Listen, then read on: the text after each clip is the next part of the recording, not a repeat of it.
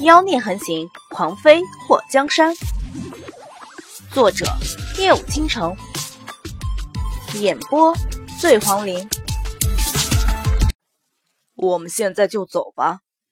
墨界在舒坦了半天后，有一种说不出的空虚感，就好像到了嘴边的肥肉，让他舔两口、闻两下，却不给他吃一样，抓心挠肝的，难受个要死。有点累，睡一觉再走吧。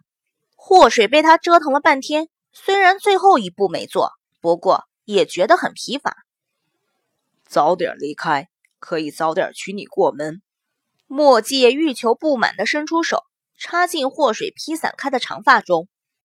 叔这年纪大了，等不及呀。祸水翻了个白眼：“二十五岁而已，就敢说年纪大？”他就想，他要是把自己重活两世的年纪加起来告诉他。还不吓死他！艾玛，为什么他突然有一种老牛吃嫩草的感觉呢？你不嫌叔年纪大吗？不要说恋爱中的女人患得患失，这恋爱中的男人也好不到哪里去啊！祸水捏住他的鼻子，我就喜欢年纪大的，大我十岁的刚刚好，年纪太小，尤其和我年纪相仿的，我觉得有代沟。不管他说的是真话还是假话，反正墨迹也愉悦了。你睡吧，睡醒了我们再走。嗯，祸水亲了他一口后，枕着他的胳膊说睡就睡着了。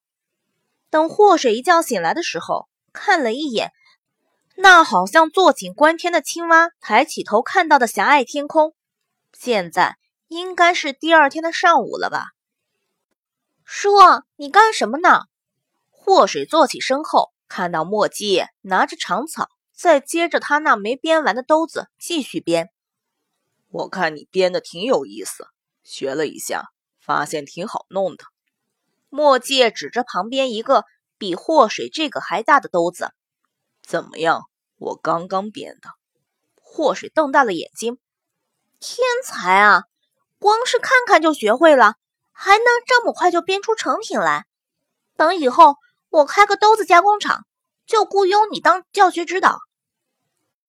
墨迹把捆好的用带咸味潭水腌制过的烤鱼放进了用长草编出的兜子里，这回方便多了。祸水跑到潭边洗漱了一下，看着在水潭中游来游去的银鳕鱼，他又挖了不少蚯蚓扔到了水潭中。再见了，希望有机会再来吃你们。祸水舔了舔嘴唇，水潭里的鱼嗖的一下全都没影了。切，这把你们吓的！墨迹把祸水编的长绳和兜子都放在他编好的兜子里，祸水直接拿着绳子从那兜子里穿过，做了个肩带，挎上试试。祸水把类似现代的斜挎包一样的兜子挂在了墨迹的身上，时尚漂亮。墨迹听不懂什么叫时尚，不过听懂了漂亮。听到祸水夸他，他得意的勾了勾嘴角。两个人收拾妥当后，走向地宫。在下那个地洞的时候，祸水非常不甘愿的从那黄金中踩过。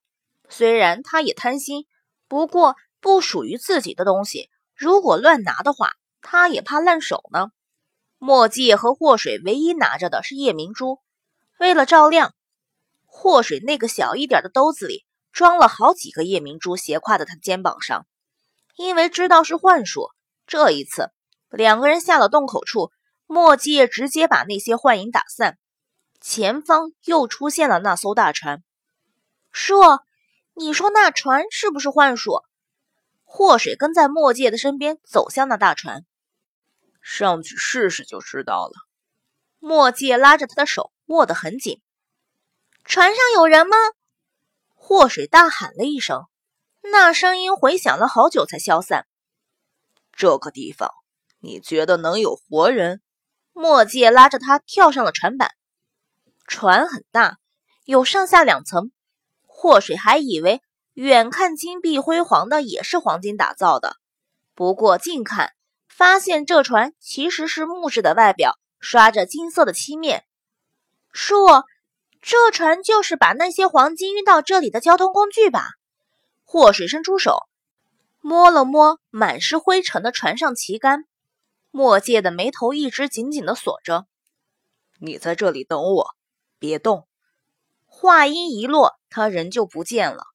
祸水在船上跑了几步后，想到墨界的话，站在那里一动没动。这船诡异的很，虽然和其他地方一样空无一人，可让祸水充满了危机感。许久都没看到墨界出现，在这期间，祸水没有听到任何的声音。就在他不断胡思乱想墨界发生了什么事情的时候，船舱里传来了声音：“说。”祸水躺在船板上，把耳朵贴上听声音。等他确定了那声音是从船下传来的时候，啪啪的拍着船板，说：“你是不是在下面？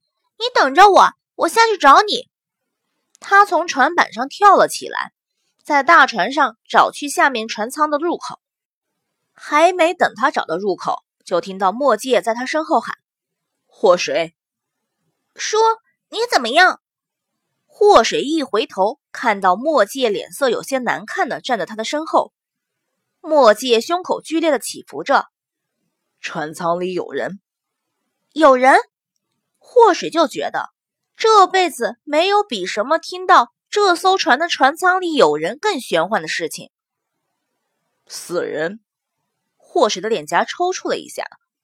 死人，就是我们在幻术下看到的那些人。应该是乘着大船来这里寻宝的武林中人。我以为船舱里的也是幻术，没想到都是真的。那些人都死了，尸体多年没变，一直僵硬，如同冰石。你怎么知道是来寻宝的武林中人？他们的身上都有兵器，在临死的时候，大部分人做出的。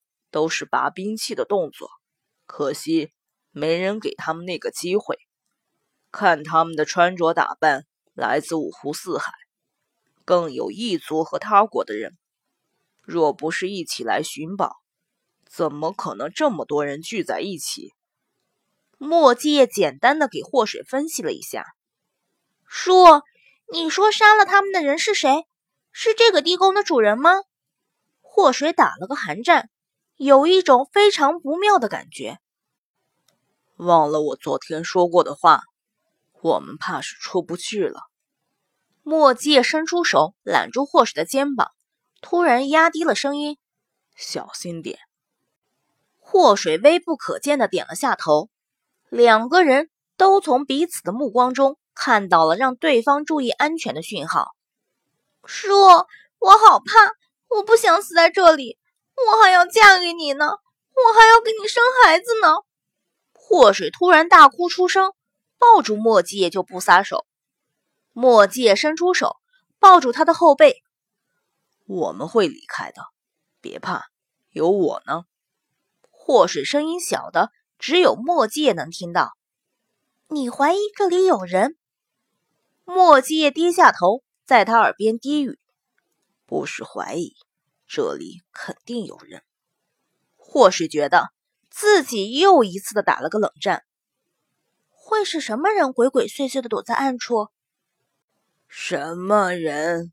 你说呢？